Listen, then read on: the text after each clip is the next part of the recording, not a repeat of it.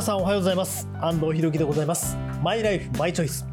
この番組はご出演いただいたゲストの皆様の人生の歩き方のお話を伺いながらリスナーの方々も勇気づけられるようなお話をお届けしたいと思っております。本日のお客様俳優で経営な奏者の田中健さんです。よろしくお願いします。よろしくお願いします。えー、今俳優で経営な奏者と、はい、あのご紹介しましたがもう田中健さんといえばかなりね経営のイメージも強い方も多いと思うんですけどありがとうこれもともとどういうきっかけで始められたの？結構ね話せば、はい、いろいろあります。若干短めで。ああそれでね、はい、ただだから好きだったからやってるわけじゃないですね。あそうなんですか？生きるためにやってるみたいなところとかありました生きるために？はい。あの一番34歳に出会ったんです、はい、あのペルー行ってマチュピチュでたまたまあったんですけど一番役者として苦しいことで、ちょうど転換期じゃないですか。うん、まあ、若いなんかこう、はい、若いのどんどん出てくるしどうしようこんなままじゃ終わっちゃうなってすごくあって、まあ、危機感。危機感がすごくあって、はい、なんかあの付加価値をつけなきゃきっと生きていけないみたいな。そのいわゆるビジネス的なこう嗅覚みたいなものでこれも付加価値としてっていうふうに思われた、はい付加価値で稼ぐとは思ってんと思ってないですけど、付加価値があることで役者の方に転嫁できたらそれしかも演技では無理だみたいな。無理か。いやでも本当にご自身とはそう思われたということってありますからね。ちょっとそのあたりもいろいろ紐解いてまいりたいと思います、今日はよろしくお願いいたします、はい、マイライフマイチョイス。今回は田中健さんにお話を伺います。公益財団法人日本尊厳死協会プレゼンツマイライフマイチョイス。この番組は公益財団法人日本尊厳死協会の提供でお送りします。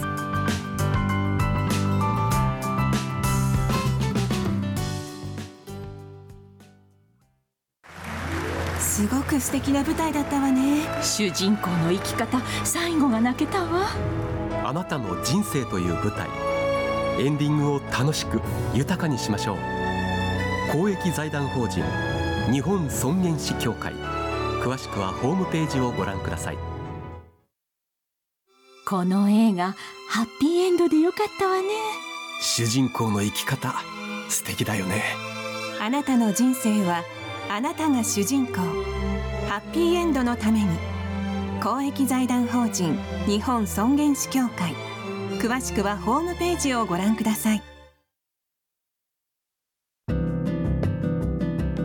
改めて本日のお客様俳優田中健さんですよろしくお願いいたしますあの僕は割と小さい頃から拝見していて舞台出身の俳優さんなのかなと思ってたんですえそのぐらい僕にとっては重厚な演技をされてる俳優さんというイメージがあったのでちょっとねプロフィールを拝見してびっくりしたんですけど最初アイドルいわゆるはいだったんですね。アイドルできましたからね。はいはい。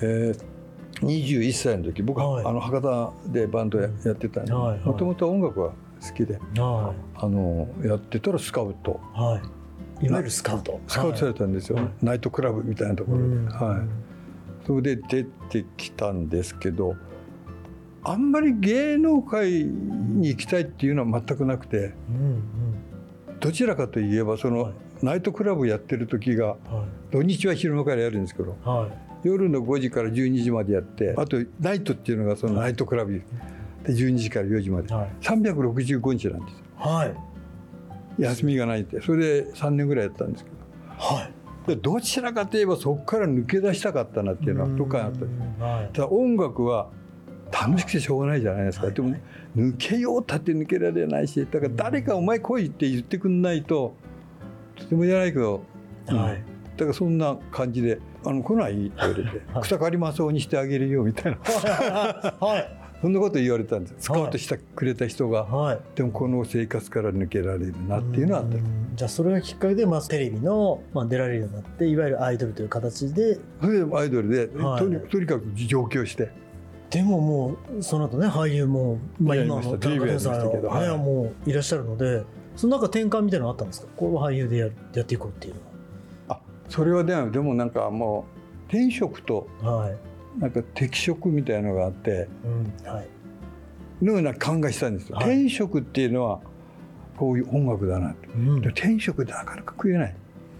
あああそうか。でそれはありました。まあ、いわゆる変な話、まあ、俳優さんは誤解を恐れず言うと、まあ、生活のためといいますかご自身の職業として職業として捉えますか？客観視していつも客観視してましたはあ主観ではなかなかいけなかったですねそうですか。はい。だからそそれがいいとか悪いとかわからないんですけど、うんもちろんもちろんはい。はい、だからなんか絶対失敗はできないと次の仕事がないぞ、はい。みたいなのはすごい強かっはあ。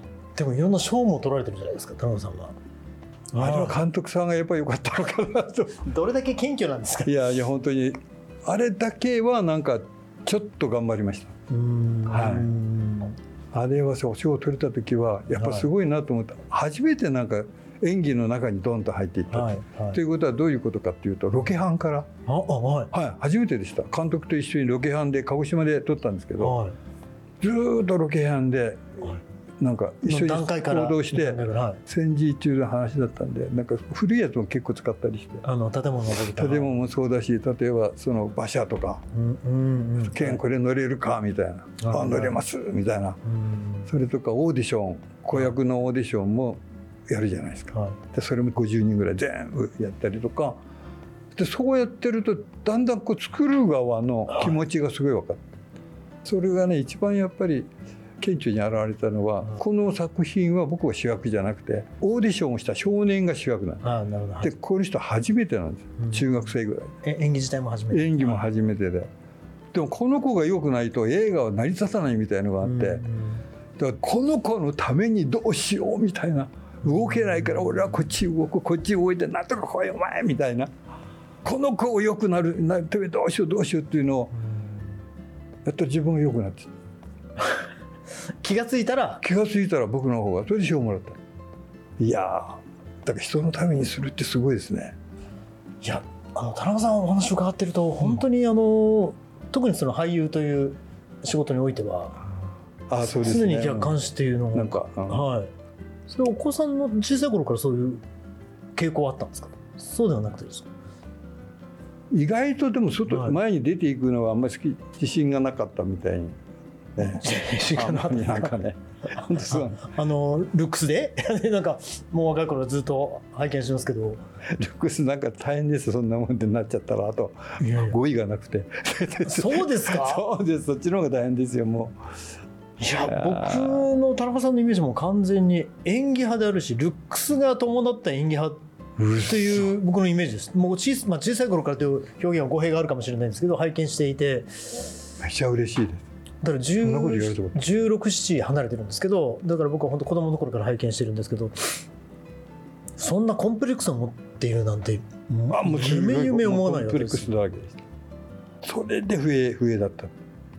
あもうなんか頼ってないとなんはか役者じゃきだききついなってどこに思うわけですよ。ーそんな夢にも思わいなかったやいや毎日不安で不安でしょうがなくて。まあ不安はねもちろん。こからダンスやったって無理だろうなとかねいろいろあるじゃないですか、はいで随分言われたんです「お前なんで笛なんか吹くの?」って。うんはいはい「もっとちゃんとやれよ芸よ」って言われたんですけどでもなんかねそんなとこじゃなくてなんかすがりたいものがあってそれが笛だったですね。そんであのまず出会ってうん。それでね願掛けしました。願掛け？願掛け。と申しますと？とにかく10年間吹くと毎日吹くと。はい。何でもいいから吹くぞはい。10年間吹きましたよ。13年吹きましたからね。必ず一回もあのご自宅でも含めて必ず吹くっていうことですか？願掛けです。自分とのもう契約ですから人がどうこう言おうがうんやんなかったらもう自分嘘ついててこれがもしできなかったらもう俺はもう芸能界無理だって。もう思っちゃったですね。自分でそう思ったって思ことでねってです。すもうだからもうやるかねみたいなじゃあ僕が腕立て伏せをサボったら絶対に仕事がなくなるっていうのと同じ感じですかね。勝手に僕勝手に決めてるんですけど。そうなんですよ本当はアナウンスの勉強した方がいいんですけど僕の場合なぜか腕立て伏せだったんですけどお同じ感じですか？もう全くそうです。だから別にやんなくてもいいんですよ。ああもちろんはいはい。でも俺はもうやるって決めちゃったから。で結果そのケーナとしてなんか認められたというか自分で形になったっていう瞬間っていうのはあるんですか？そしたらどんどんやっていくうちにはい。あのレコーディングしないって話が来たはいは面白いですね。レコーディング。ええ5年ぐいらい経ったらレコーディングどう？はい言ったらそれでレコーディングをした、はい。やっぱり珍しい笛だったんで、なんかあったんでしょうね。いわゆるこうきっちり形になったということですよね。形になったんです。はい。それは本当にそういう意味で言うと、まあ、副業じゃないですけど完全にもう一つのものが出来上がった瞬間ですよねそれは。付加価値。はい付加価値が。完全にできましたね。はやったと思いました、まあ、あと付加価値ないですいいやななくはないです。け どでも実際に嬉しい瞬間があったんですね。その NHK さんからも声がかかり。あれは嬉しかったですね、はい。NHK だからあの名作。名曲アルバム。名曲アルバムってすごいはオーケストラさんとやるんですけど、い。はでお呼びがかかっていはい。今度の飛んでいくこう NHK ホールでバーッと吹くんですけどはい。いやーやったこんなことできるの？みたいな。はい。それやりましたもう完全に付加価値をもうちょっと超えてる感じはしますけどもう完全にもうプロの芸能奏者として認められてそのまあ名曲アルバムまあほとんどねそうですね。日本国民がそういうそういう意味では。知ってはい。る番組ですし、すごいやっぱり音もすごくよく作っていただいたりして、はいはい。いやそれはやっぱ嬉しかったですね。あそこに出れるなんていうのは、え俺ケーナ奏者なの？みたいな。あのケーナ奏者です。私も紹介した通り。はいまあでも一方で当然ドラマなども付加価値とおっしゃいましたけども、まあ俺たちの旅でまあブレイクして、はい。まあまあ僕らからすると順風満帆に感じるんですけど、はい。ご自身としてはどうなんですか？全般は順風満帆でした。うん。はい、すもうなんか最初デビューしてなんか青春の門「三田館八番召喚」って映画はい、熊井慶監督、はい。それから青春の門。うん。それから俺たちの旅って来てて、まあ、俺たちの旅、まあ、一大ブームになりましたけど、はい。その、まあ、ドラマに出演する経緯というのはどういうものだったんですか？わかんない。わかんない。終始そんな、まあ、来たんですね。いや、はい。誰誰かが推薦してくれたんですよ、はいはい。誰か。誰かが。はい。でもよくその辺はねよくわからないんですけど、はいはい。である時に正俊さんと会うということ。正俊さん。市場での、なんかコーヒー屋さんで待ってるっていうから、行ったんですけど、はいエータ入ってんですよ。下駄履いてエータ入ってまた。した。それはあの役じゃなくいてやもう普段から普段からはい。ええ。一番不思議だったのは下駄で走るんですよあの人ね。そうで「おめえ走ってるんですだおめえだ!」とか言ってカンカンカンカン。あ危ないですあれね。危ないですね。足首ひねりそうですけどね。で。すよね。そこはでもさすがなんですね。それよりもはい。どこ行っても履いてるから、だからいいレストランとか行っても下駄で行くわけですからねあれどうだったんだろうなってどうだったんでしょうね。昨日聞いたんです。昨日昨日ゴルフやって。ゴルフを？中村雅俊さんと。はい。どうだったの？あれずっとやってたけど、はい。やっぱ草履と変えてくださいって。言われたとこも音がするんで。あカンカンがね。カンカン。カランカラン。はい。あでもゴルフ行かれたんですね。どんな会話をされてるんですかね。いやー楽しかった。ああそうですか。もうもう普通。普通も普通。あの人はもう本当にいい人ですかあまあそうですもなんもないでねすからねでゴルフははい。負けたな。あ中村さんの方がちょっと。いやしまあうまくないと思ったんですけどね。スコアやっぱりいまだにそこちょっとこうライバル心というかはあるんですか？あああるんですか？あれには負けちゃいけないとどっか思ってるんですけど。はいはい。じゃあでも今でもその皆さんがゴルフとも含めて交流されてるのはなんか嬉しいですね往年のファンとして。は今の方がだんだんなんかねすごい近づいてきました。そうですとてもいい時間を過ごせましうん。たはい。やっぱり当然20代の頃にね一緒に仕事をされた仲間じゃないですか、家族みたいな感じでしたね。うん。面白かったです。まあ、一つの青春の1ページですね完全に。漫画な感じだったんですね。だからあうん。の画面で映るようなもう本当にそはい。のドラマの設定のまんま、はい。そうでしたね。だから共感したのかもしれないですかもしれなんかね。うん。中村雅俊君とはい。あの人たちうまかったんです芝居が。うん。秋野さんもね。まあもちろん、はい。で僕芝居が全然できなくて。全然できないっていうのいやいや本当にね。ちょっとわからないんですけどご自身でそう思われてててずーっと思われてるわけですか？そうもう嫌嫌で。もうであのキャメラの前に立つで現場は楽しいんですよ。はいはい。だからやめられないよなと思いながあら秋野さんなんかやっぱぎ芝居うまいですからね。パーンって殴るんですいきなりはい。本番で。はい。なんでここで殴られるんだろうとなるわけですはいはい。とオメダって僕はダメのダメ女役でしたはい。秋野さんいきなり来たけどこれ俺返せないよなって。僕もむちゃむちゃむちゃして後で考えたらこれがオメダだったああダメよオメダの。もうそれはそれまで良かったってこあとこれでよかった。これでね何するんですかって言っちゃったらはい。オメダじゃない秋野さんもすごいですね。それ今見てるとすっごいよくわかりますあそうした何もやらない演技ってあるんですね。はい、本当に何もやらないことが演技になるっていうことがあるということですよね。すごいですね。いやもう今回お話伺ってそんなにずっと田中さんが自分の演技に対してあんまりこうよく思ってなかったっていうのがもう信じられない。初めてもちろん知りましたし。いやいやもうずっと。ただそうやって俳優生活もずっとされてる中で、まあ辛いお別れとかっていうのも経験されたと思いますけども、あまあどなたを挙げられますかいろんなことありますよね。うん。そうですね。やっぱりでもやっぱり母親かなとはうん思うんですけど、はい。いろんなねことがありましてはい。結構一番最初にねはい。初めて給料をもらって。はいはい給料というかお金をもらって、うん。それでお袋に持って行ったんですね、はい。そして飛行機に乗ってたらバッグがない。取られちゃった。盗まれたと？盗まれちゃった。はでそういうことがあって、はい。でしょうがないんで帰って。あはい。でお袋に「いやあんたに持ってきたお金をね取られちゃって。はい。でお袋がねは「よかじゃなかねえ」って言うんだは取った人が喜べよかじゃなかねえって懐が深い。や深いか。これはね。すごいそんなセリフが出てこないです普通。それはすごいなんかでも結構そのうちの村あたりで、まあそんな考えてどっかにあるんですよやっぱり。んみんなで生きてるみたいな、はいはい。だからその悪いことしたって別にその人が喜べよかじゃなかねみたいなすごいですよねいやいやあそうか今こうやって喋ってたら本当だね。すごいね。びっくりですね。よかね。よかじゃなかねってふわーっと思って。もうほっとしましたけど。それで,、まあそうですよね。ちゃんちゃんでそれで終わりですよ。だからその話は。それは、まあ、田中健さんに向けての言葉だったっていうのももちろんあるでしょうしあのいわゆるその、まあ、気に病まないようにっていうこともあったでしょうけど。多分だからお前の思いは分かるよみたいな、はいはい。自分にねうん。持ってきてくれたその思いだけでいいよもうみたいな潔さみたいなね。すごいストレートな人ではい。そういうおふくろが亡くなった時に、うん。なんか近所の方たちはい。に一応ご挨拶しなきゃいけないなと思って僕もやったんですけど、はい。でなんか「どうも今日はねお忙しい中ありがとうございます」って言って「いや実はうちのおふくろは」みたいな話をして、したらねおえつでもう喋れなくなって、なんかね全部ね、はい僕のためにやってくうんうんうん。だからこそそのなんかの乗り越えられたというかその喪失感というのはどのようにして克服はされたんですか？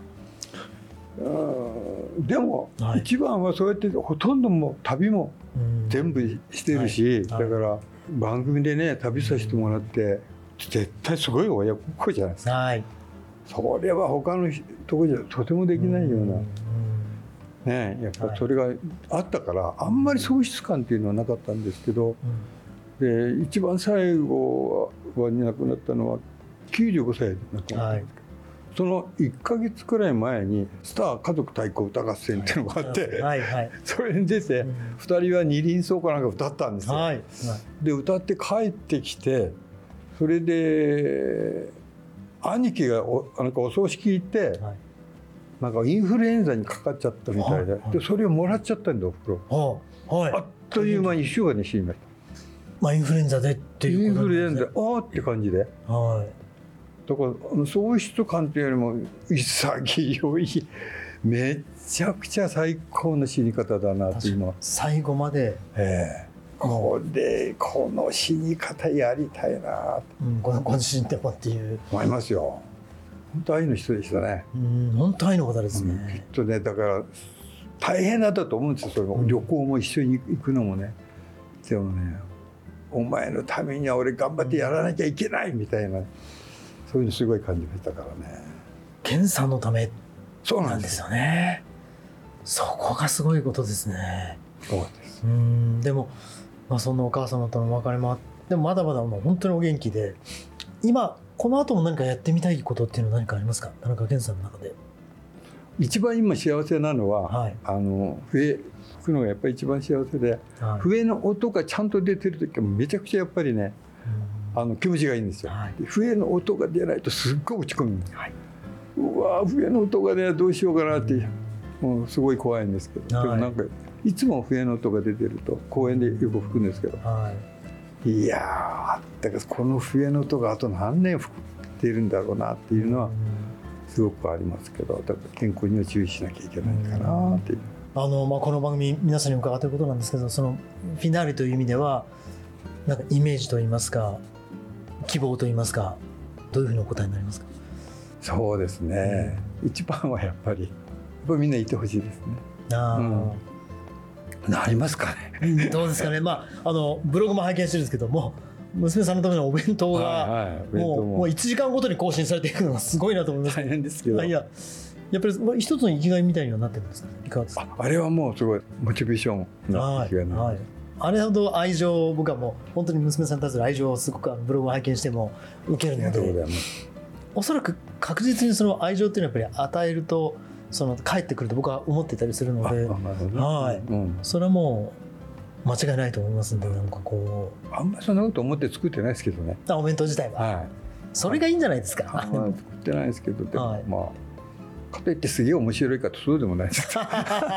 出ました健さん。まあでも一つのまあこれもルーティーンといいますかなんですかね。田中健さんにとっては。もう絶対そうです。うん。はでもそれを拝見している我々も幸せになってきますんでそれからのケイナの方も我々もはい。楽しみにしてますのでありがと今日のお客様、えー俳優田中健さんでございました、はい。この後はあなたのマイライフマイチョイスメールや質問にお答えします。田中さんも最後までお付き合いください。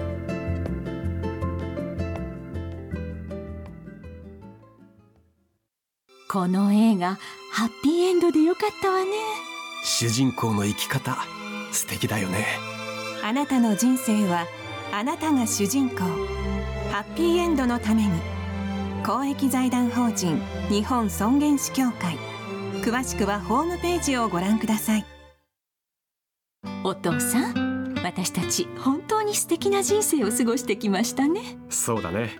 これからももっと自分らしく生きていこうね。はいこれからも。あなたの人生あなたらしく。公益財団法人日本尊厳死協会。詳しくはホームページをご覧ください。あなたのマイライフマイチョイスここからは番組や尊厳死協会に届いた質問にお答えするコーナーです。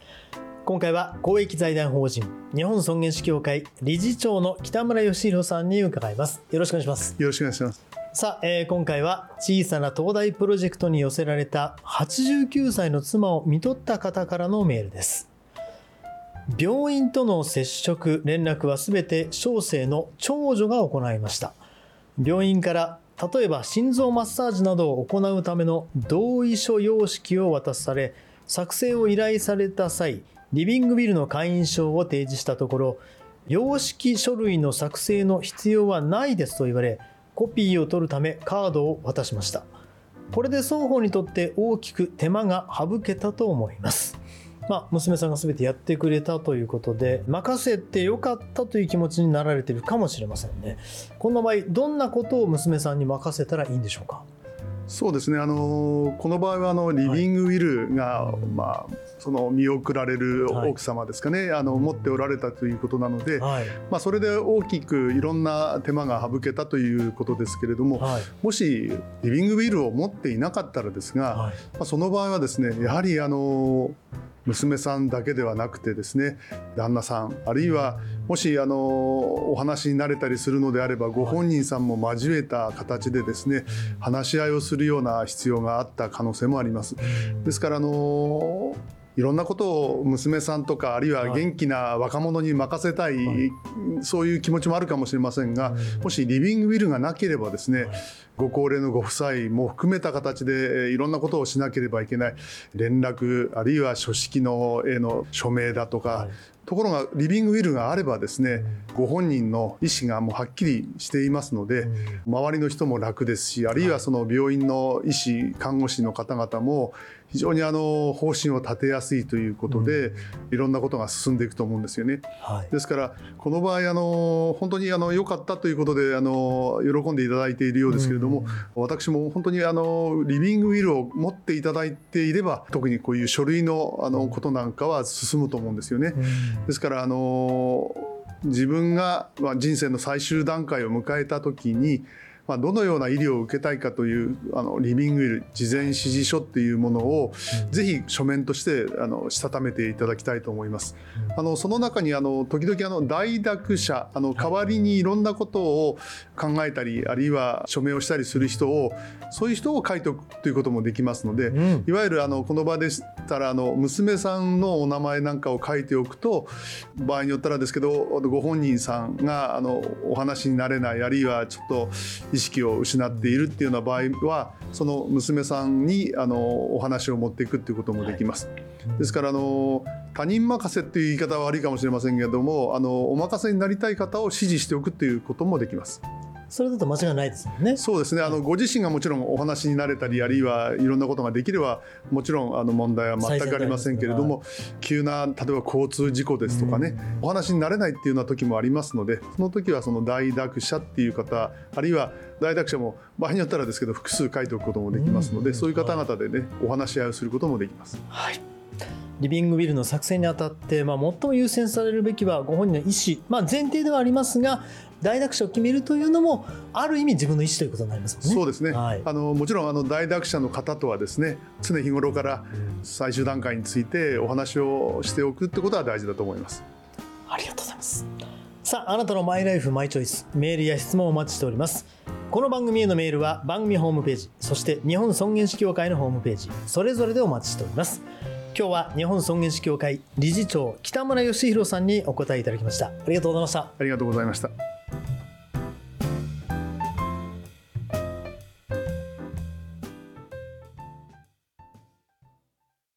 お父さん私たち本当に素敵な人生を過ごしてきましたねそうだねこれからももっと自分らしく生きていこうねはいこれからもあなたの人生あなたらしく公益財団法人日本尊厳死協会。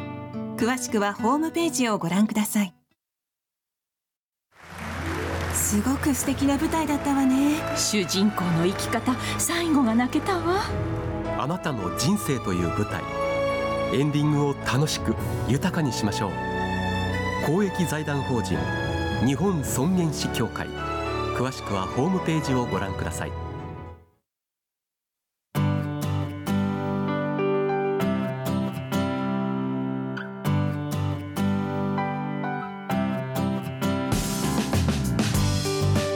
さあ本日はお客様に俳優で経営奏者田中健さんをお迎えしました。まあちょっとあの珍しいテーマの番組だと思いますけど、はいごしていただいていかがでした？か。いやー最初ねどうしようかでもあのすごい考えるきっかけになりましたねはい。真剣に考えました本当に素敵なお話をありがとうございました。改めまして俳優田中健さんでした。ありがとうあございましたこの番組は YouTube でもご覧いただけます。マイライフマイチョイス日本尊厳死協会 TBS で検索してください。お相手は安藤博樹でございました。また来週お会いしましょう。さようなら。公益財団法人日本尊厳死協会プレゼンツマイライフマイチョイス。この番組は公益財団法人日本尊厳死協会の提供でお送りしました。